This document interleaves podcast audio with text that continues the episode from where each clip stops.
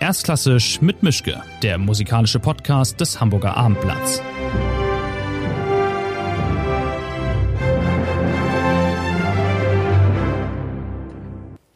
Ja, hallo zu einer neuen Folge von Erstklassisch mit Mischke. Ich bin tatsächlich nicht in meinem Arbeitszimmer, sondern in der Elbphilharmonie. Man hört es vielleicht ein bisschen am guten Klang im Raum. Ähm, mein Gegenüber ist ein Pianist, den nun wirklich alle kennen sollten und wahrscheinlich auch ganz, ganz viele kennen. Er ist gebürtiger er ist kein gebürtiger Wiener, fällt mir gerade ein. Sie sind kein gebürtiger Wiener, Sie sind aber trotzdem Österreicher. Ja, ja, na, ich bin nur zufällig in Leitmaritz geboren. Ja, gut, das kann passieren.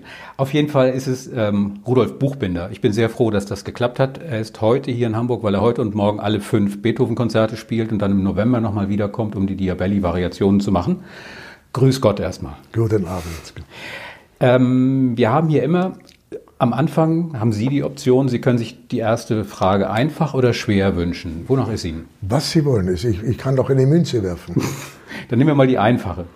Die einfache wäre, was ist eigentlich das schlechteste Werk von Beethoven Ihrer Meinung nach? Das schlechteste Werk? Mhm. Ich, äh, bevor ich mich mit den Sonaten ausführlich auseinandersetzte, habe ich einmal begonnen mit Haydn, den gesamten Haydn einzuspielen. Das war für mich das vielleicht das überhaupt wichtigste Studium meines Lebens. Man lernt Phrasierung, Artikulation, Disziplin. Das sind Dinge, die man auch gebrauchen kann, wenn man Gershwin oder Tchaikovsky spielt. Mhm. Und natürlich auch bei Beethoven. Dann habe ich sämtliche Klavierstücke und Variationen aufgenommen, bis ich endlich zu den Sonaten kam. Das war auch quasi zum Stu äh, als Studiumzweck. Es gibt natürlich Stücke von Beethoven, die nicht die besten sind. Und nicht umsonst sind manche Stücke populärer wie andere. Aber es gibt zum Beispiel ein Klavierstück, das heißt Lustig Traurig. Mhm. Es gehört sicherlich nicht zu den stärksten Stücken von Beethoven. Da kommt jetzt die schwere Frage hinterher. Was ist das Beste von ihm? Das Beste gibt es nicht. Es gibt so viele Besten. Ich habe jetzt mit Valeri Gergiev gespielt und er, äh, er, erzählte mir eine wunderbare Geschichte, die man auf alles ummünzen kann. Äh, der Prä äh, amerikanische Präsident Bush war bei ihm in Moskau und er fragte den Valeri, was halten Sie von Leonid Kogan? Äh, und Valeri, so eine Frage ist immer angenehm, hat sich gewunden, sagt er, äh, he second. He is second. Mhm. Und da fragt der Bush, und who is first? Worauf Valeri sagt, many, many, many, many. Okay, gut. Und das, das, beantwortet auch Ihre Frage. Okay, also sehr salomonisch dann. Ja. Ähm, stimmt eigentlich die Geschichte, dass Sie nur quasi zufällig Pianist geworden sind, weil bei Ihnen zu Hause das Instrument gestanden hat? Und dann haben Sie halt mal angefangen. Also es hat Sie niemand dahin geschubst, gesagt, nein, nein, das nein, jetzt. Nein, nein, nein, das hat er. Ich glaube, wenn man geschubst wird, soll man gleich aufhören. Hm. Äh, ich bin in ziemlich ärmlichen Verhältnissen aufgewachsen, als Nachkriegskind. Äh, mein Vater verunglückte tödlich vor meiner Geburt. Ich habe ihn nie gesehen natürlich. Äh, mein Bruder, der war acht Jahre älter, ist leider schon verstorben, spielt, lernte ein bisschen Klavier mit einem nicht blutsverwandten Onkel. Der hat dieses Pianino, wir nehmen, also wir nennen das Klavier Pianino, gemietet in unserer Wohnung. Auf dem Klavier stand ein Radio und über dem Radio die Büste von Beethoven. Fragen Sie mich nicht, wieso und warum, weil meine Familie hat an sich nicht die geringste Beziehung zur Musik. Mhm. Aber diese schwarz-weißen Tasten haben mich schon immer wie ein Magnet angezogen und ich habe immer versucht, alles, was ich im Radio hörte, am Klavier nachzuspielen, ohne Noten lesen zu können. Und dieser besagte Onkel, der der Mann der Schwester meiner Mutter war, las in der Zeitung eine Annonce, dass die Wiener Musikhochschule, damals Musikakademie, junge Talente sucht.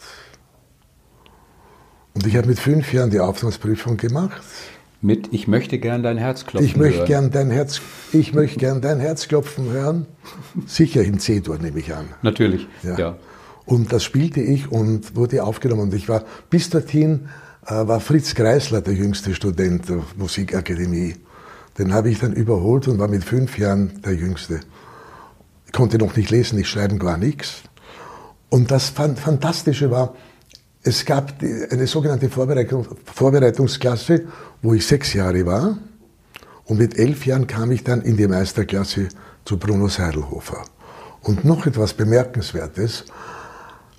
Ich hatte Zeit meines Lebens nicht einen einzigen Einzelunterricht. Es war immer die gesamte Klasse vorhanden. Bei der Marianne Lauder, natürlich dann mit Erziehungs, sogenannten Erziehungsberechtigten, besonders in meinem Fall, wo ich ja ganz jung war. Es waren natürlich auch 10-, 12-Jährige in dieser Klasse. Und dann auch bei Seidelhofer. Also wir waren den ganzen Tag zusammen. Was ist der Vorteil?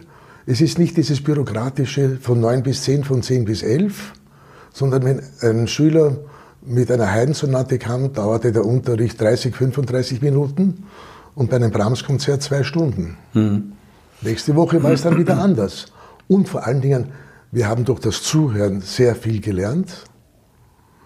Und der Bruder Seidelhofer musste nicht den Fehler zweimal machen. Mhm.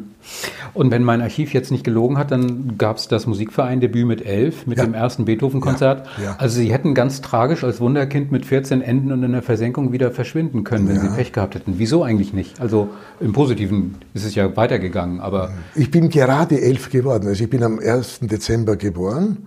Ich wurde am 1. Dezember 11 und im Jänner war das Konzert im Großmusikfernsehen. Fragen Sie mich nicht, wie ich das damals geschafft habe, das erste Beethoven. Es verfolgt mich bis heute, aber das ist sehr positiv. Äh, warum habe ich, hab ich es geschafft, auch diese so, sogenannte Pubertät zu, zu überdauern? Ich wollte von Beginn an immer Pianist werden. Es gab zwei kurze Perioden, die eine war, dass ich Dirigent werden wollte. Das habe ich bald aufgegeben, schon als Kind. Tenor war auch ein Traum, aber meine Stimme ist einmalig, weil die klingt nicht die einzige Stimme, die auch im Badezimmer nicht klingt. Deswegen bin ich beim Klavier geblieben und mhm. das sehr gerne. Ich musste aber auf nichts verzichten. Ich habe eine Jugend gehabt, wo ich äh, alles alles genossen habe. Ich habe leidenschaftlich gern Fußball gespielt zum Beispiel. Auf welcher Position? Ich habe keine Ahnung von Fußball, aber... Naja, zum Leidwesen vieler auch im Tor. Okay. Also für die Hände nicht das Ideal. Dann haben die alle gesagt, spiel mal lieber weiter Klavier. Ja, aber ja, war auch besser. Mhm. aber trotzdem, irgendwann kommt ja die Phase, wo man so diesen ersten diese ersten großen Erfolge durch sind, dann wird es ernst. Dann ist man nicht mehr jung genug, um das Wunderkind zu sein und noch nicht alt genug, um der große weise Pianist zu sein und dann, dann muss man sich beweisen. Wie, wie war das damals für Sie und wie sind Sie aus diesem Dilemma, Sie sind da ja rausgekommen, aber wie? Ich habe das nie als Dilemma empfunden. Äh, mein Glück war meiner gesamten Karriere, dass ich nie eine Sensation war. Weil eine Sensation kann man nicht wiederholen. Hm. Es war eine kontinuierliche Karriere, äh, an sich mit keinen Unterbrechungen. Irgendwie mein Vorbild war auch Claudio Arau, der praktisch am Ende seines Lebens den Höhepunkt seiner Karriere erlebte. Hatte eine wunderbare Karriere, aber der Höhepunkt war praktisch am Ende. Also Sie hatten so einen langen, relativ ruhigen Fluss. Sie ja, waren nie ganz oben, sind dann aber auch nie abgestürzt in ja. dem Sinne, sondern haben sich einfach immer gesagt, ich bin. Na, ich will ja nicht, man kann ja nicht als 20-Jähriger ganz oben sein, das wäre ja ganz katastrophal. Ja. Es gibt ein paar, aber die, die, die sind sehr arm. Die, auch wenn man mit 20, 30 Jahren alles erreicht hat, wo, wo, was macht man dann mit 60? Hm. Also mir fiel vorhin die Formulierung ein, ich weiß gar nicht, ob die nicht vielleicht ein bisschen unfair ist, dass Sie so ein bisschen dann immer der der Arbeiter im Notenberg des Herrn waren. Also sie waren immer da, sie haben immer, sie waren eine Art sehr solider, sehr kompetenter, sehr guter Dienstleister an der Musik. Sie hatten aber, glaube ich, nie diese Starallüren, so wie ich das beurteilen kann. In dem Sinne von wegen, ich will nur die grünen Smarties, ich bin das Beste seit der Erfindung des tiefen Tellers, sondern sie wollten Musik machen. Äh, ich hatte das Glück, mit Menschen aufzuwachsen, wie Nathan Milstein, David Oistrach, Wilhelm Backhaus. Von ihm habe ich eine rührende Widmung, meinen lieben jungen Kollegen Rudi Buchbinder von Wilhelm Backhaus, da war ich ein Bub. Hm. Äh, das waren denn alles waren die normalsten Menschen. Mhm. Also die wirklich Großen, die haben keine Allüren. Mhm. Die nicht Großen, die haben Allüren. Mhm. Ja, da ist was dran. Ich und das war, das war, das habe ich mir das habe ich mir eingeprägt und danach habe ich auch mein Leben eingestellt. Hm. Äh, wichtig für mich war auch die Familie. Ich habe sehr früh geheiratet. Ich habe heuer meinen 56. Hochzeitstag. Aber haben Sie nie diese Sensation vermisst, dieses, ich räume jetzt hier aber sowas von ab. Ich habe dieses Konzert, was mich in eine ganz andere Ebene bringt, von einem Schlag auf den anderen wird mein Leben ein ganz anderes sein. Das gab es für Sie so nicht. Nein, das Leben war nie von einem Schlag auf den anderen geändert. Mhm. Es war ein, ein konstantes äh, Crescendo. Schöner so? Fantastisch und mhm. viel gesünder. Und man, man, die Arbeit an sich ist dadurch viel kontinuierlicher. Und das ist ein ewiges Arbeiten. Ähm, Natürlich fühle ich mich heute anders wie vor 30 Jahren, keine Frage. Bezeichnend darf ich nur sagen, was Joachim Kaiser zu mir sagte. Nach 30 Jahren nach, meinem ersten, nach meiner ersten Einspielung der Beethoven-Sonaten sagte er plötzlich zu mir, Rudi, du musst die Sonaten noch einmal aufnehmen. Sage ich, um Himmels Willen, warum schon wieder? Ich sagte, weil jetzt bist du frei. Ah, ja, okay, dann mussten Sie wohl. Ja, und das hat, das, das, da hat es einen Knacks gegeben. Hm. Und das stimmte auch, ich habe sie dann in Dresden, der Semper Oper live aufgenommen. Und ich musste es für mich noch einmal machen. Das war dann bei den Salzburger Festspielen. Wieder eine Live-Aufnahme der 32 Sonaten. Sie Aber drei, dreimal genügt. Ja, ja, würde ich auch so sehen. Sie haben ja so einen Hang zum Enzyklopädischen. Also äh, wie Sie schon erwähnt haben, die Haydn-Gesamtaufnahme, äh, die Sonaten, den Diabelli komplett. Ähm, wieso viele andere Pianisten spielen hier mal was, da mal was, gucken da mal rein, probieren was aus, aber Sie haben den Hang zum Klotz. Nein, nicht zum Klotz, das ist ganz, nein. Okay. Ein Beispiel zum Beispiel, ich habe zum Beispiel Nikolai, mit Nikolai Snyder gesprochen, mit dem ich sehr gerne spiele, frage ich ihn, Nikolai, du bist einer der besten Geiger der Welt. Mhm. Wozu musst du dirigieren? Mhm. Und eine sehr interessante Antwort. Sagt er, Tchaikovsky hat nur ein Violinkonzert geschrieben. ich möchte alles andere ja. kennenlernen von Tchaikovsky. Mhm. Ich möchte alles andere spielen. Es ist ja auch dasselbe, es gibt Kollegen von mir, und ich weiß das nicht nur Kollegen, sondern auch Schülerinnen und Schüler, ich habe ja 30 Jahre an der Universität in Basel unterrichtet. Äh, sie spielen Pathetik und Appassionata und wissen nicht, dass es auch eine Opus 7 gibt. Hm. Und andere Sonaten, eine Opus 54. Hm. So ungespielte Sonaten. Das war auch das Glück bei Seidelhofer. Ich habe erst die unbekannten Beethoven-Sonaten gelernt. Ist, um mal grundsätzlich zu werden, ist für, für Sie Beethoven eigentlich ein Klassiker oder ein Romantiker? Gemeine Frage, gebe ich zu, aber. Ja, das ist eine vollkommen gute, sehr, sehr richtige Frage. Ich meine, diese Schubladen, diese Schubladendenken, Wiener Klassik, Romantik, wo ist der Über Übergang? Das, die armen Teufel, Haydn, Mozart, Beethoven wussten ja nicht, dass sie Wiener Klassiker sind. Ich habe versucht, mit, mit Kollegen, mit kompetenten Kollegen herauszufinden, wer dieses blöde Wort erfunden hat, Wiener mhm. Klassik. Wir haben es nicht gefunden. Mhm. Für mich ist Beethoven überhaupt der romantischste Komponist.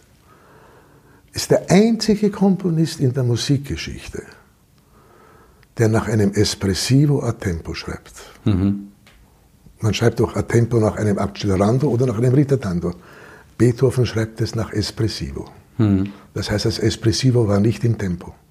Aber es ist nicht äh, schneller oder langsamer, sondern äh, überlässt dem Interpreten die Freiheit.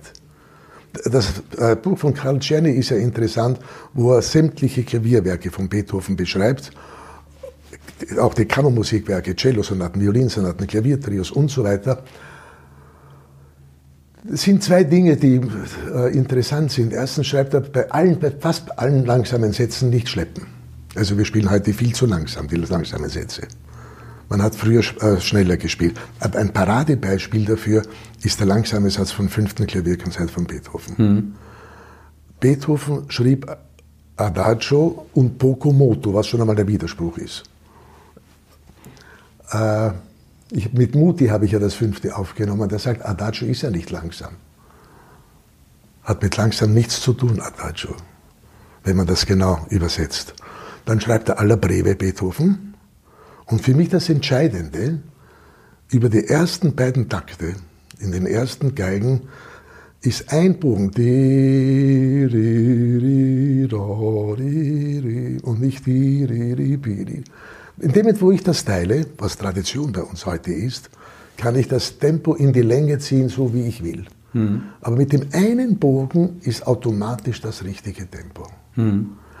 Ähm, dann schreibt auch Karl Czerny, wenn Beethoven zum Beispiel die Opus 90 spielte, er wechselte im zweiten Satz sieben, achtmal das Tempo. Trauen wir uns das heute? Wahrscheinlich wohl eher nicht, würde ich mal. Eben.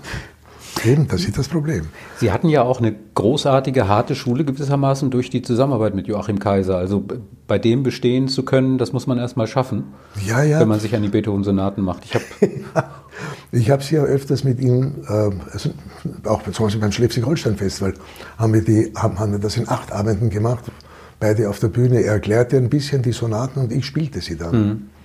Und das war, war sehr, sehr lehrreich, aufregend. Wir haben uns zusammengestritten und das war sehr fruchtbar. Hm. Haben Sie eigentlich jemals das Gefühl gehabt, ich müsste das mal auf einem historisch korrekten Instrument ausprobieren? Nein, nie. Warum nie. nicht? Aus dem einfachen Grund, kein Instrument hat so eine fantastische Entwicklung gemacht wie das Tasteninstrument. Wenn ich heute mit der Dresdner Staatskapelle spiele, die spielen die meisten auf historischen Instrumenten. Mhm. Warum? Die Geige gibt es schon seit Hunderten von Jahren. seit 300 Jahren ist die Geige gleich. Das Klavier hat eine Entwicklung gemacht. Das muss man sich vorstellen. Was hätte Beethoven komponiert? Er hat schon auf seinem scheußlichen Klavier für uns manchmal unspielbare Dinge komponiert. Mhm. Wenn er ein heutiges Klavier zur Verfügung gehabt hätte, um. Boah, was hätte mhm. er Gott sei Dank hat er es nicht gehabt. Das ist mhm. schon schwer genug.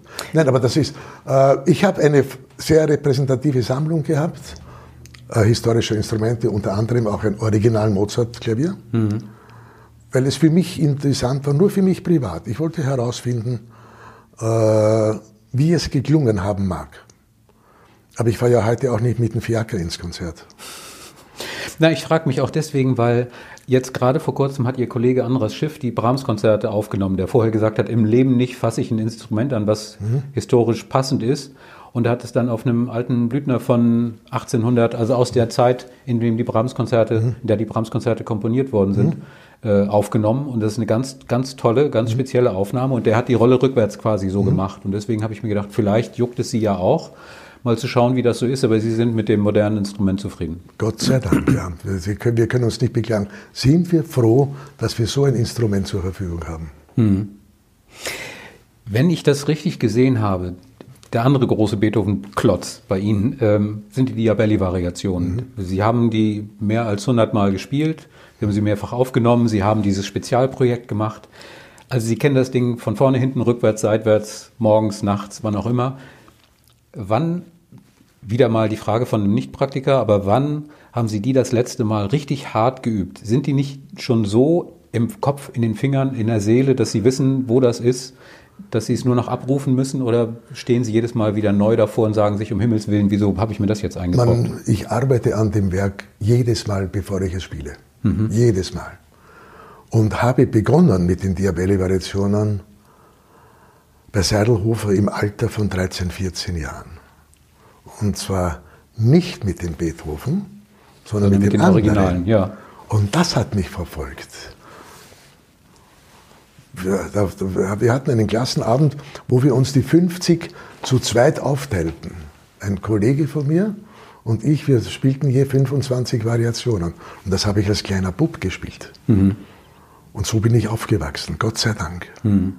Und wie kam dann die Idee, dieses äh, Diabelli-Projekt zu machen? Also Variationen in Auftrag zu geben. War das ein spontaner Einfall oder? Das war, ja, ich habe immer überlegt, was wäre schon, das hat mit Beethoven jetzt nichts zu tun, das liegt schon Jahre zurück, mhm. immer wieder. Ja, klar. Wie würde es aussehen, wenn, ich, wenn es einen Vaterländischen Künstlerverein in der Jetztzeit geben würde? Was kommt da heraus? Mhm. Das hat mich immer interessiert. Und dann ist das Beethoven-Jahr gekommen, haben wir gedacht, das wäre doch die Gelegenheit, ein Remake zu machen. Zwölf Komponisten habe ich gefragt. Es sind leider nur elf geworden, weil Penderecki starb. Und habe diese elf Komponisten genauso brutal gereiht wie Diabelli, alphabetisch. Mhm. Und dadurch ist eine unglaublich perfekte Dramaturgie entstanden. Das, das wäre nie ge möglich gewesen, wenn ich überlegt hätte. Gott sei Dank nicht. Mussten Sie die alle dann erstmal so ein bisschen einnorden oder waren die alle sofort begeistert von dieser Idee? Die Begeisterung war von jedem Einzelnen sensationell, mhm. unglaublich. Also das hat sie fasziniert. Wobei äh, die meisten die Variation eigentlich nicht über Diabelli, sondern mehr über Beethoven schrieben. Mhm. Auch so, ich werde nie vergessen, ich hatte einen Klavier an den Tokio in der Santori Hall und Hosokawa kam mit seiner Variation ins Künstlerzimmer. War ein rührender Moment. Äh, die, diese 50 Variationen, die sind natürlich, jeder wollte sich äh, überbieten an Virtuosität und so weiter. Und das, das wird, mit der Zeit wird das etwas monoton. Mhm. Und plötzlich kommt eine Variation, wo Sie das Genie hören. Franz Schubert. Hm, ja, okay. Mit einer langsamen, dieser Walzer ist ein sehr, hat ja mit Walzer nichts zu tun, hm. ist ein sehr schnelles Stück. Und Franz Schubert schrieb eine langsame Variation in C-Moll. Und dann kam Hosokawa ins Künstlerzimmer und was schreibt er zufällig? Eine langsame Variation in C-Moll. Das war bestimmt kein Zufall. ja, sicher. Ich ja. glaube schon, ja. Haben Sie den allen äh, ein Standardhonorar geboten? Haben Sie sich zwischendurch bei den gemeldet und gefragt, wie ist es denn so? Oder haben Sie sich absichtlich überraschen lassen, nicht dazwischendurch mal gefragt, wie haben wir es denn jetzt, wie weit seid ihr? Nein, nein, nein, oder einen Zwischenstand bekommen und gesagt, das geht jetzt aber lieber mal in eine andere Richtung, sondern nein, carte blanche, komplett. Ähm, Sie haben alle dasselbe bekommen, mhm. bis auf Tandun. Mhm. Tandun hat eine wunderbare Variation geschrieben, nur eine Seite mit Wiederholungen. Und die sind an sich eine ideale Länge, aber er hat sich entschuldigt, dass es so kurz ist und er will kein Geld dafür. Ah, okay. Haben Sie noch was gespart. Ja. ähm, der nächste große Zyklus, den ich ja auch interessant finde, also die Idee an sich ist ja auch so an der Kante von Irre. Sie haben ja, ich weiß gar nicht mehr genau wann, Sie haben alle Konzerte ja aufgenommen mit den jeweiligen Dirigenten oder mit anderen Dirigent, anderes Orchester. Ja, fünf das war auch ein, das war ein Traum, das war ein Traumprojekt von mir. Wie ist das denn zustande gekommen und wie haben Sie entschieden, welches Orchester? Also das waren die, es war Gergiev, Jansons, Thielemann, Nelsons und Muti mit den jeweiligen Orchestern. Haben Sie da? Nur Muti war mit den Wiener, wo er nicht Chef ist, aber die ja. anderen vier Orchester sind mit den jeweiligen Chefdirigenten. Genau. Haben Sie dann äh, gelost, wer welches Orchester bekommt oder wer welches Stück macht nein, oder nein, wie, das, wie lief das? Ist, ähm, mit Maris Jansons hat mich eine wirklich unglaubliche innere Verbindung äh, geprägt. Also er, sagt auch, er hat immer gesagt, wir sind so seelenverwandt. Wir, haben, wir hatten so viele Pläne. Ich habe noch drei Tage vor seinem Tod mit ihm stundenlang telefoniert. Da sagte er nur, weißt du, Rudi, es ist so schrecklich. Ich habe Schmerzen und gehe mit meinen Füßen in meinen Stiefeln, steige ich in mein, in mein eigenes Blut. Hm. Es war ein, ein, ein furchtbares Gespräch. Am 1. Dezember, jetzt habe ich eine Gänsehaut, entschuldigen Sie. Hm. Alles gut. An meinem Geburtstag habe ich einen Klavierabend in Petersburg mit Schuberts B-Dur-Sonate und an dem Tag, also in der Nacht, stirbt Maris Jansons in Petersburg. Hm. Ich habe versucht, ein paar Worte zu sagen vor dem Konzert, was mir nicht gelangt. Das konnte nicht. Ich konnte nicht reden, aber dieses Konzert ist unvergesslich für mich. Genauso wie das zweite Klavierkonzert von Beethoven. Wir haben alles Mögliche gespielt. Brahms. Das erste Beethoven war mein Wunsch mit ihm, obwohl er das zweite wollte, ursprünglich mit, den, mit dem Bayerischen Rundfunk.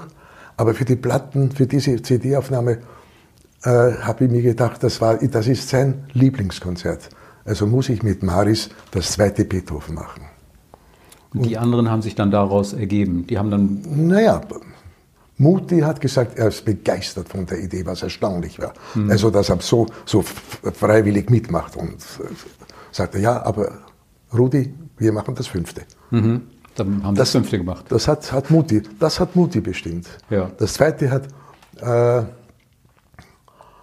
mit Andres Nelsons habe ich ein paar Mal mit dem, das war das Festivalorchester Luzern oder Maler Chamber Jugend, also habe ich ein paar Mal das erste Beethoven gemacht, mit, neben anderen Konzerten. Aber das erste haben wir gedacht, das ist sehr gut gewesen und, und so hat sich das ergeben. Mit Valeri Gergiev ist dann das dritte geworden und ich bin froh, das vierte, an, an sich das tiefste Konzert von allen, äh, mit Thielemann. Und das war ein Zyklus im Musikverein, das, wie gesagt, ein Wunsch- und Traumprojekt von mir, was Gott sei Dank in Erfüllung ging, trotz Pandemie, weil das vierte Beethoven äh, wäre im Mai gewesen mit Thielemann und der Dresden im Musikverein. Und ab März war schon alles zu. Das ist das einzige Konzert, was nicht im Musikverein aufgenommen wurde, sondern wir haben Gott sei Dank zwei äh, freie Tage gefunden, Freitage, Freitage von Corona, in dem Kulturpalast in Dresden. Und dann haben wir dann das in einem öffentlichen Konzert mit beschränkter Publikumsanzahl natürlich, aber wir haben es auch hier in Dresden dann live aufgenommen. Hm. Wie bekommt man eigentlich, also chronisch, nicht direkt spendable Plattenfirmen dazu, solche Projekte zu realisieren? Also das finde ich erstaunlich. Das war bei dem, die, der, der Sonatenmitschnitt aus Salzburg ist ja jetzt nochmal Ja, rausgekommen. ja. Dann eben die fünf Beethoven-Klavierkonzerte, dann das Diabelli-Projekt. Ähm, all diese Dinge sind ja nicht, Nicht billig. billig. Ja. So, und es gibt auch schon zwei bis drei Aufnahmen von den Beethoven-Konzerten. Wie kriegen Sie das hin? Mit Wiener Schmäh oder mit einer Runde Kaffee irgendwo noch? Oder Äh, scheinbar war die Deutsche Grammophon auch begeistert von diesem Projekt. Und ich bin ja seit kur- kurzer Zeit Exklusivkünstler. Und wahrscheinlich haben sie das gerne mit mir gemacht. Anders kann ich, anders kann ich mir das nicht vorstellen. können Sie eigentlich in andere Aufnahmen reinhören oder werden Sie dann nervös oder lassen Sie die Finger davon? Ich habe äh, in Jugendjahren habe ich schon andere Pianisten gerne gehört. Ein Mann hat mich fasziniert immer. Das war Jascha Heifetz. Ähm, für mich der unglaublichste äh, Beherrscher seines Instruments. Jascha Heifetz machte die Rubati dann, wann er wollte und nicht, wann die Finger wollten. Wenn, die, wenn es eine schwere Stelle ist, dann macht man ein Rubato oder wird langsamer. Bei Heifetz war das nie der Fall. Es ist, immer überraschend, wie er die schwersten Stellen spielt und dann kommt irgendwo ein Rubato, wo man es eigentlich nicht erwartet. Also das ist eine, eine faszinierende Person gewesen. Im Laufe Ihrer nicht kurzen Karriere sind ja eine Menge Konzerte zusammengekommen. Haben Sie spontan eine Geschichte parat, wo es besonders skurril war in Konzerten?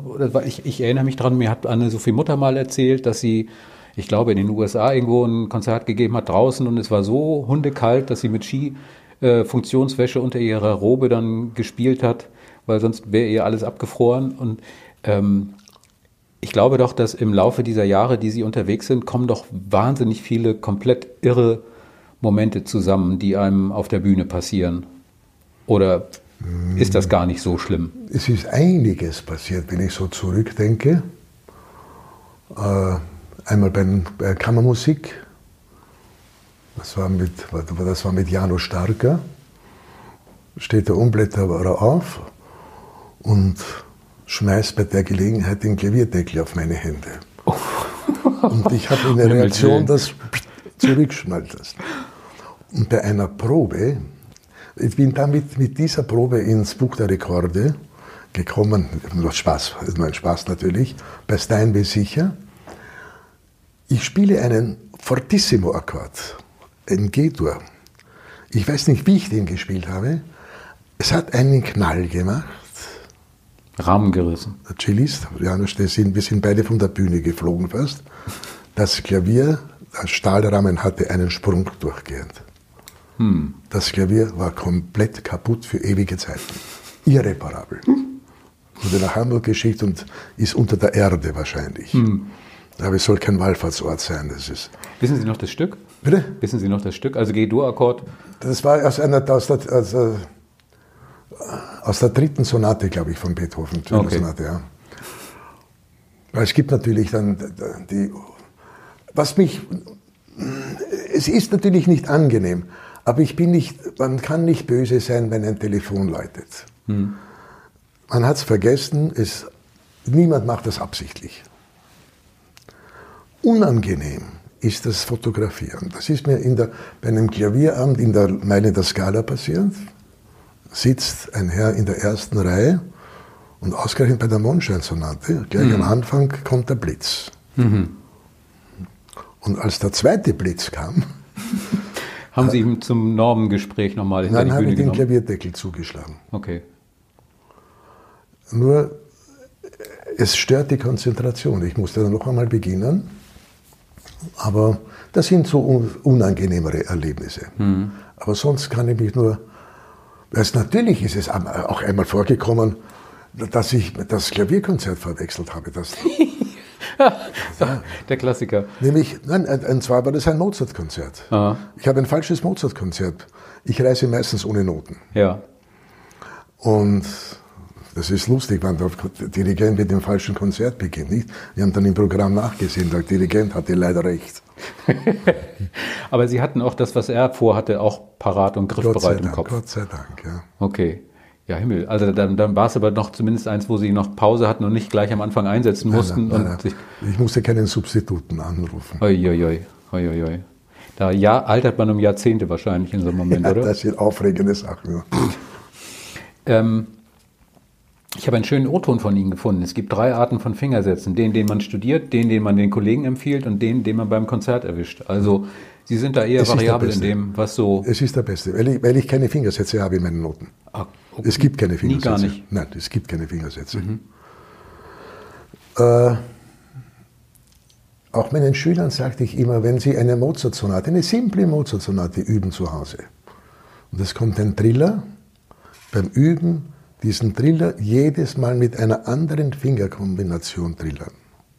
Nie mit derselben. Damit alle fünf Finger, alle zehn Finger gleich sind. Es gibt Kollegen, die können nur mit 1-3 trillern. Und dann sind natürlich dann ein bisschen ratlos, wenn sie die 111 spielen müssen, wo sie plötzlich mit dem vierten und fünften Finger trillern müssen. Das ist ja nicht das Leichteste, nicht? Und noch mit sieben bis elf anderen Fingern am besten. Ja, und die, die spielen noch mit, ja, ja. Ja, Aber dieser, dieser Fingersatz lässt sich ja leider nicht wiederholen, den man beim Konzert erwischt. ja. Ein anderer Satz, den ich gefunden habe, war, wahrscheinlich übe ich öfter ohne Klavier als mit dem Instrument. Also setzen Sie sich dann, wahrscheinlich übe ich öfter ohne das Klavier Ja, als mit stimmt, dem ja, Instrument. ja.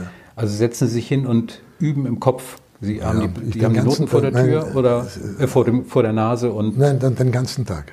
Wenn meine Frau mit mir, wenn wir plaudern, wenn wir sprechen, sie weiß ganz genau, dass ich dabei an Musik denke und arbeite im Kopf. handwerklich. Nicht im Sinne von, wie möchte ich diesen Klang haben, sondern Doch, ja, ja, auch wie klar, organisiere auch ich das. Handwerklich, ich habe, in, glaube ich, Zeit meines Lebens nie mehr wie maximal zwei Stunden an einem Tag geübt. Wenn Dafür sind. Sie aber ganz gut weit gekommen, würde ich mal vermuten. Ja, äh, das, das kann man schwer beibringen, äh, den Schülern. Konzentriertes Üben. Genauso, wenn, wenn meine Kinder sagten, ich kann nur in der Nacht lernen. Das ist der größte Blödsinn. Nicht umsonst beginnt die Schule in der Früh. Aber ernsthaft jetzt nie mehr als zwei Stunden Nein, hinter? nie, nie. Und das, das, was ich erreicht habe jetzt in meinem Leben, dass mir ein Brahms-Konzert heute technisch, rein technisch, leichter fällt wie vor 20 Jahren. Ich sage immer, unsere Finger sind Hochleistungssportler. Kennen Sie einen Hochleistungssportler, der mit 74 noch aktiv ist? Meine Finger schon. Und es ist unglaublich. Ich bin manchmal selbst über mich überrascht. Gute Gene. Ja. Äh, Aber wenn ich übe, ist das so, als ob ich ein Konzert spielen würde. Mit, wo, es muss der ganze Körper daran beteiligt sein, von Kopf bis Fuß. Das Herz, die, die Finger. Äh, ich, hab, ich halte nichts davon, stundenlang Tonleitern zu spielen. Da lese ich, da lese ich lieber ein gutes Buch. Mhm. Sie machen keine Studioaufnahmen mehr? Nur wenn es sein muss. Es fehlen drei entscheidende Dinge im Studio. Spontanität, Emotion und Nervosität. Und Publikum. Ja, und das Publikum ist ganz wichtig. Auch wenn man, man spürt es doch bei einer Liveaufnahme, dass, dass da irgendwas noch da ist. Also Sie hassen das Nervössein, aber Sie können auch nicht ohne. Ich werde von, je älter ich werde, desto nervöser werde ich. Das muss ich zugeben. Das ist ein Problem, weil man sich die Latte immer höher setzt. Die eigenen Erwartungen zu erfüllen sind fast unmöglich. Auch die Erwartungen des Publikums zu erfüllen sind sehr, sehr schwer. Weil ganz egal, wo ich spiele, in Tokio oder New York, das Publikum hört ja im Laufe der Zeit viele, viele andere Kolleginnen und Kollegen. Nur wenn dann mein Name wieder auf dem Plakat steht, sollen die wieder kommen und sich positiv erinnern, wenn möglich. Mhm. Was glauben Sie, ist Ihre größte Qualität als Interpret?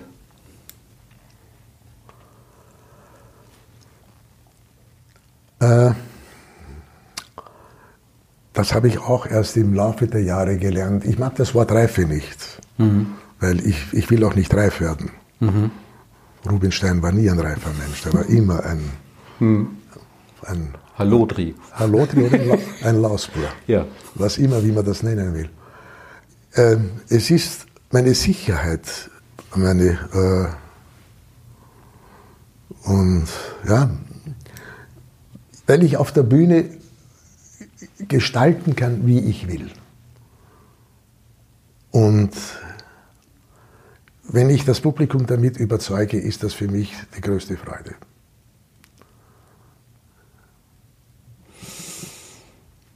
Dann sind Sie wahrscheinlich auch nie richtig mit sich zufrieden.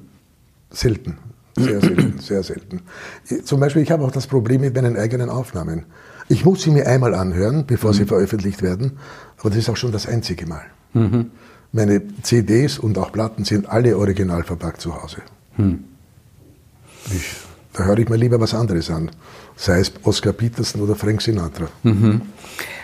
Aber wenn das so ist, ähm, wie, wie kriegen Sie sich dann immer wieder auf die Bühne, wenn Sie wissen, ich, also ich bin jetzt schon nervös, aber in drei Wochen, wenn ich das nächste große Konzert habe, dann bin ich noch deutlich nervöser, als ich jetzt schon bin und mich nervt es jetzt schon. Äh, ich versuche die Nervosität so weit wie möglich äh, zu verdrängen. Äh, ich kann am Vormittag eines Konzerts jede Strapaz durchmachen, aber eine Schuhe fix ist der Nachmittagsschlaf nach dem Essen. Mhm. Dann Kaffee und dann, dann erst bereite ich mich für das Konzert vor. Ich habe mit Lorin Marcel, hat mir, haben wir auch über Nervosität gesprochen, weil auch er, auch wenn es nie den Anschein hatte, er war sehr nervös. Er, er war, solange er lebte, einer meiner Lieblingspartner, Lieblingsdirigenten. Mhm. Äh, er sagt, Rudi, wegen Nervosität, konzentriere dich nur auf den ersten Ton, nichts anderes. Alles andere kommt dann von selber. Dumm ist nur, wenn der, wenn der verstolpert wird. Dann ja, ist schlecht. Aber, ja. Und etwas sagt er. Übe doch nie das Stück, was du am Abend, ein paar Minuten später auf der Bühne spielst. Mhm. Sagt er, stell dir vor, dir passiert was im Künstlerzimmer. Mhm. Bei dieser Stelle, bei irgendeiner Stelle. Wie wirst du dann auf die Bühne gehen? Mhm. Also spiel, was du willst, wenn du. Das Einspielen ist sowieso ein Problem. Weil das ist ein anderes Klavier und andere Temperatur. Also.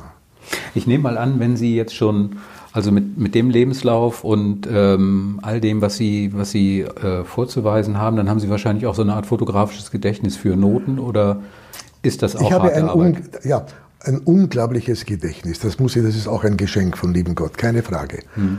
Aber ich kann kein fotografisches Gedächtnis haben, weil ich jedes Stück von verschiedenen Ausgaben studiere. Und da sind die Noten immer verschieden. Man muss immer bei einer anderen Stelle umblättern.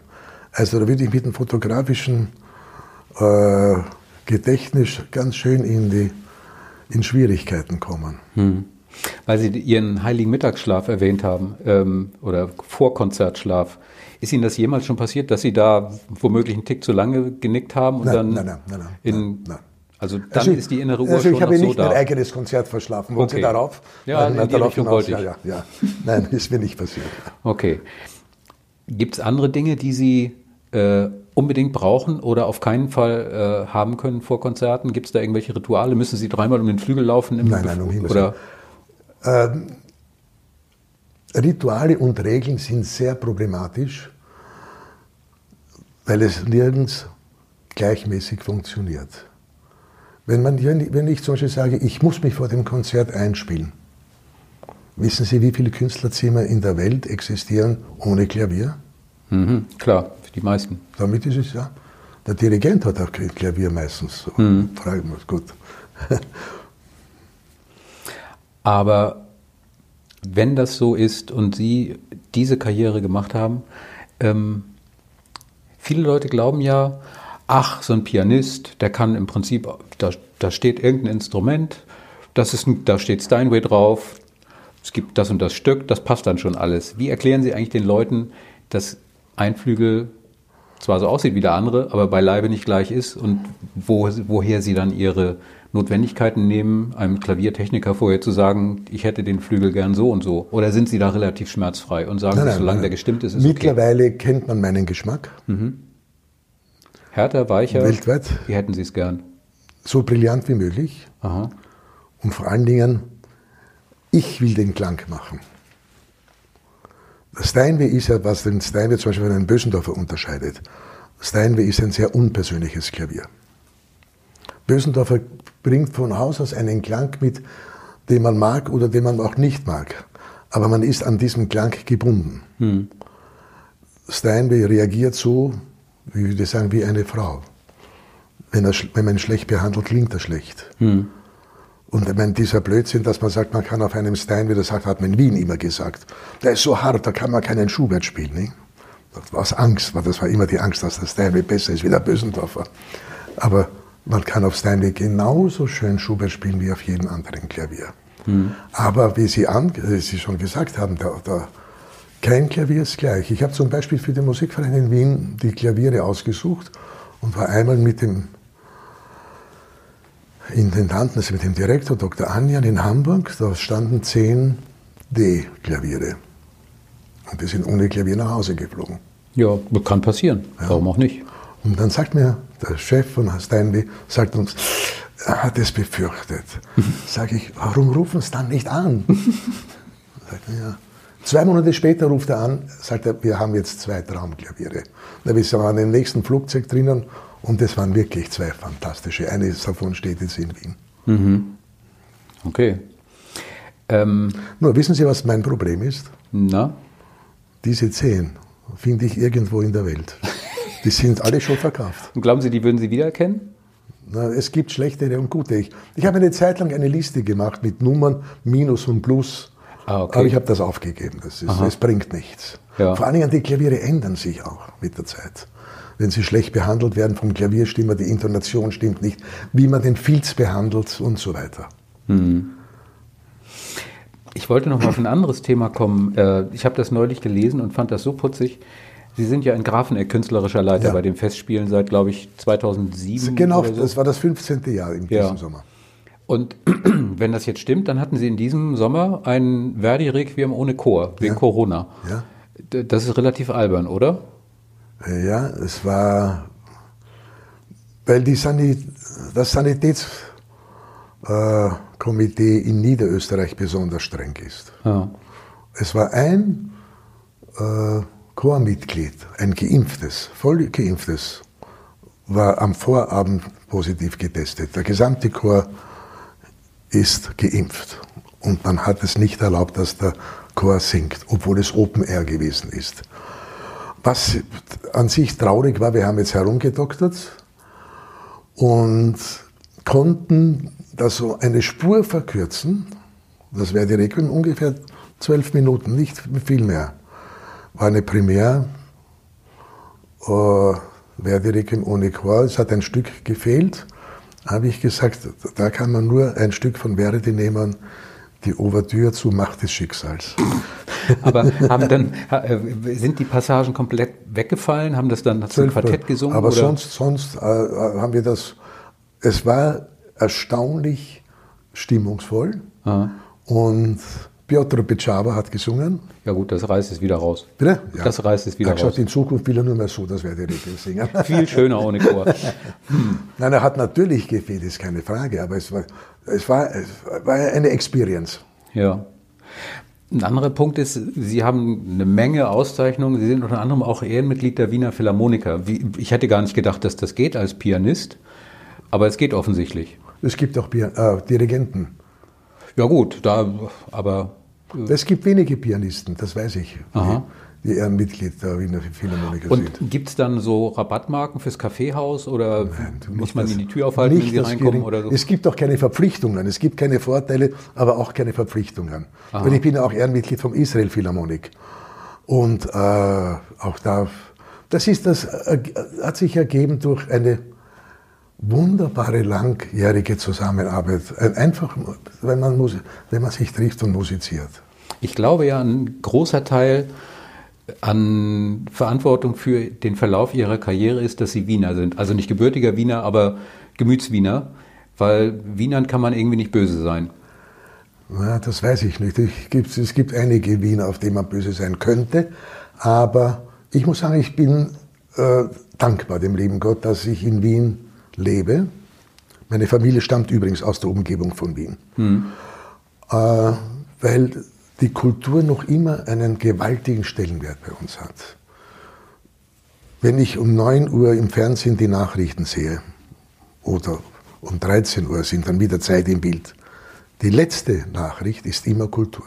Hm. Ob das jetzt Musik, Theater, Film, Literatur oder bildende Kunst ist, es ist die letzte Nachricht ist immer eine Kulturnachricht. Hm.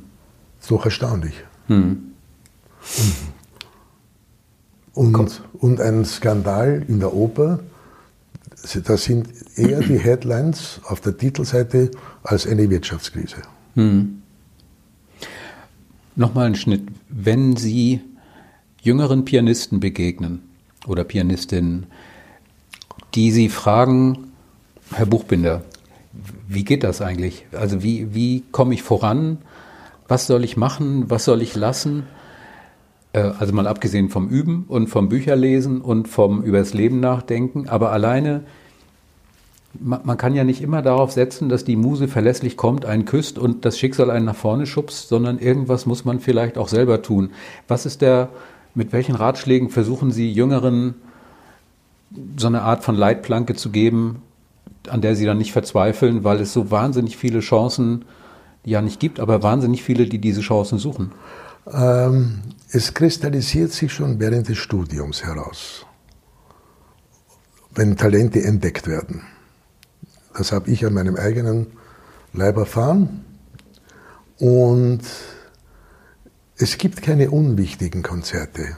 Das ist das, aller, das, ist das äh, Allerentscheidendste. Mhm. Weil es genügt eine Person, die im Saal sitzt, die entscheiden kann, ob die Karriere jetzt ein bisschen weitergeht oder nicht. Und man soll sich auch am Beginn einer Karriere nicht zu viel erwarten, sondern Geduld haben. Das ist etwas ganz Entscheidendes. Manche können es nicht erwarten. Wieso hat der diese Chance und der diese Chance und ich nicht? Hm. Die Chance kommt dann vielleicht später. Hm. Aber das Arbeiten an sich, ich sage, das Talent ist für mich eine Verpflichtung, aber es gehört auch eine Disziplin dazu. Hm. Das, glaube ich, ist ganz entscheidend bei Ihnen, dass Sie ähm, nicht sofort alles wollten. Also schon, ja. Sie wollten alles, aber natürlich, nicht sofort. Natürlich, man träumt. Träumen darf man. Hm. Aber muss man sich nicht auch unglaublich dann disziplinieren? Haben Sie sich nicht immer wieder zusammennehmen müssen und sich sagen müssen, ruhig, Rudi, warte ab, das wird schon? Äh, ich muss ehrlich sagen, heute bin ich froh, dass mh, mm, meine Karriere so verlaufen ist, dass ich jetzt wirklich hoffentlich bald am Höhepunkt bin. Oder, mhm. oder bin ich schon am Höhepunkt? Ich weiß es nicht. Auf jeden Fall weiß ich, dass ich früher war, mit Sicherheit nicht so gut gespielt habe wie heute. Mhm. Ich identifiziere mich in keinster Weise mit meiner ersten Einspielung der Beethoven-Sonaten. Da Sie die nie hören, kriegen Sie auch nicht mit, wie schlimm die ist. Nein, Gott sei Dank nicht. Aber Sie haben noch eine ungefähre Vorstellung davon, was Sie alles Kann verkehrt erinnern, gemacht haben. wie ich sie aufgenommen habe. Das ist diese, ich sage immer narrow-minded. Hm. Alles nach Vorschrift, ganz genau, zack, zack, zack, zack. Also wer nur von Beethoven was versteht, versteht auch davon nichts. Ja. ja. Haben Sie denn inzwischen noch, juckt es Sie in den Fingern, tatsächlich noch große Zyklen anzugehen? Weil- Also nach dreimal Beethoven-Sonaten sind Sie damit, glaube ich, durch mit dem Thema. Aber es gibt ja auch andere große. Sie meinen Dinge. einzuspielen? Ja. Eine gute Frage. Ich habe die Brahms, ich habe komischerweise meine, mein, mein klassisches Repertoire dreimal aufgenommen. Die beiden Brahms-Konzerte, die Beethoven-Sonaten und die Beethoven-Konzerte. Äh, die Mozart-Konzerte habe ich auch einmal, genau, mit den Wiener Symphonikern komplett aufgenommen. Aber diesen Zyklus spiele ich nie mehr Auch komplett. nicht gut. War auch, war auch keine gute Aufnahme, sagen Sie jetzt wahrscheinlich. Das weiß ich nicht. Das war live. Das war eine gute Live-Aufnahme. Okay. Nicht so schlecht. Nur äh, wenn ich jetzt einen Mozart-Zyklus mache, dann, dann wähle ich mir vielleicht acht oder neun Konzerte aus, aber nie mehr das Gesamte. Was natürlich faszinierend ist bei den Sonaten, dass sie Beethoven ein Leben lang begleiteten, von Opus 2 bis, 100 bis Opus 111. Und das zieht sich durch sein ganzes Leben durch. Wenn ich zum Beispiel meinen äh, Schülerinnen und Schülern immer sagte, bevor sie überhaupt ein Stück von, sei es Gershwin, Tchaikovsky oder Bach spielen, erst einmal ein Buch lesen über den. Bei Beethoven genügt das Heiligenstädter Testament. Was übrigens hier in Hamburg ist. Das Heiligenstädter Testament. Aber hallo. Ja, ja. Ich dachte, das, das wüssten Sie vielleicht nicht, Ja. wäre überraschend, das wäre in Wien oder in, in Bonn, aber wir haben das. ja. Ich habe nur ein Faksimile davon. Habe ich mir gedacht, dass Sie das haben. ähm, jetzt kommen zum Abschluss noch ein paar schwere Fragen. Ähm, als wer wären, würden Sie eigentlich am liebsten wiedergeboren werden? Als Beethoven, als Buchbinder oder als Art Tatum? Ah, äh, schon als Buchbinder, um Beethoven spielen zu können. Okay. Sie wollten mal mit Oscar Peterson auf Tour gehen, habe Ja, ich ja, ja. gelesen. Das hat er nicht hingehauen, weil er einen Schlaganfall bekommen Ja. hat. Das Also steckt tief in Ihnen oder vielleicht doch nicht so tief in Ihnen ein Jazzmusiker. Ja, ich habe ja in meiner Jugend gab es ja äh, alle Bars in Wien mit Live-Musik. Und das muss ich, muss ich jetzt beichten. Ich habe ja ein sehr hm, ausschweifendes Leben geführt, schon als 13-, 14-Jähriger. Das kann ich mir gar nicht vorstellen. Na, weil ich, weil meine Freunde und Kollegen waren alle älter, die haben mich halt, eh, Rudi, komm mit, die haben mich mitgezahlt, also mitgezogen.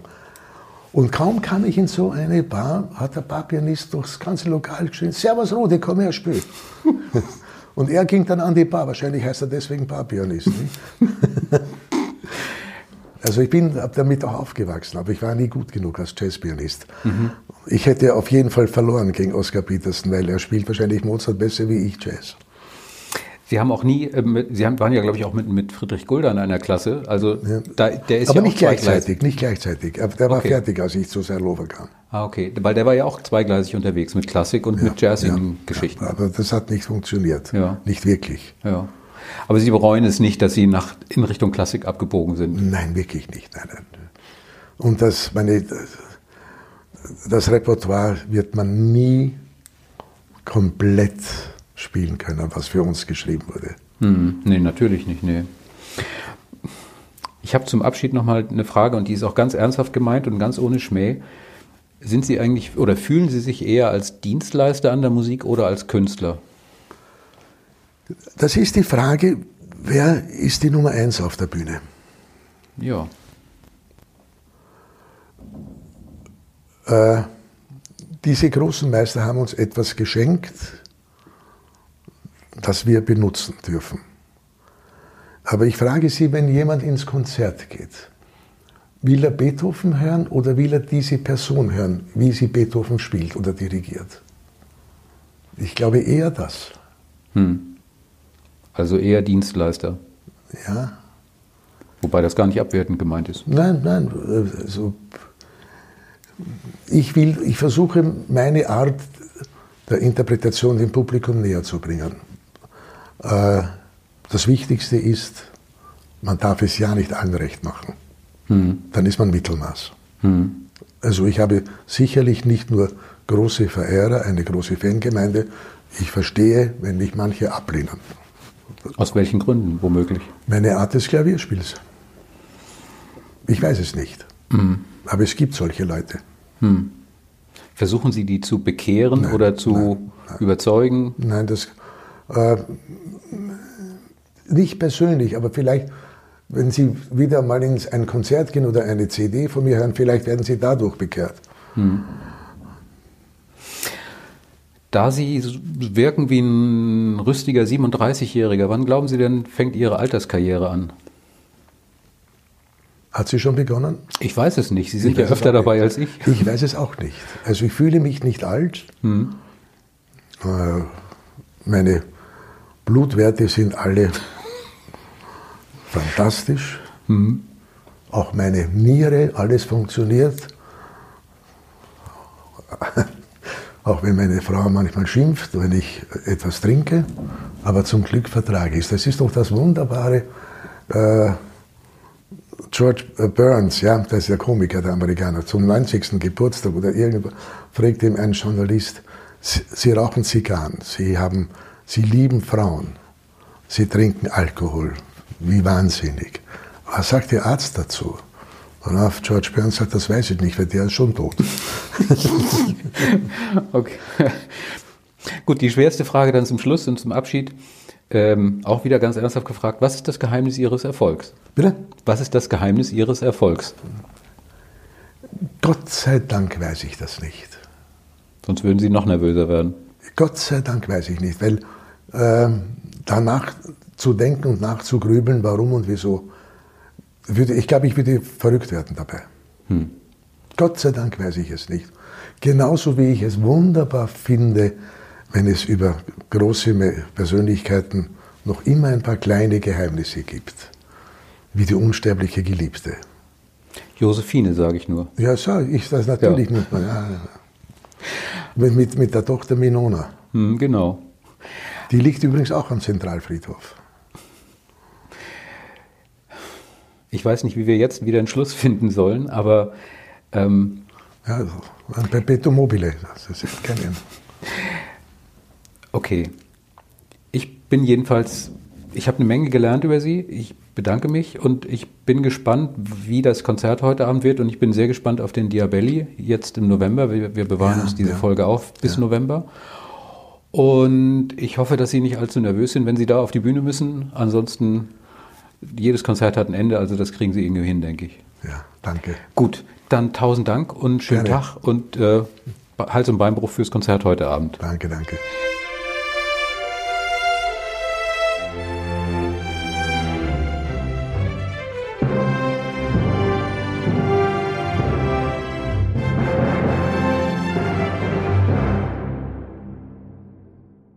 Weitere Podcasts vom Hamburger Abendblatt finden Sie auf abendblatt.de slash podcast.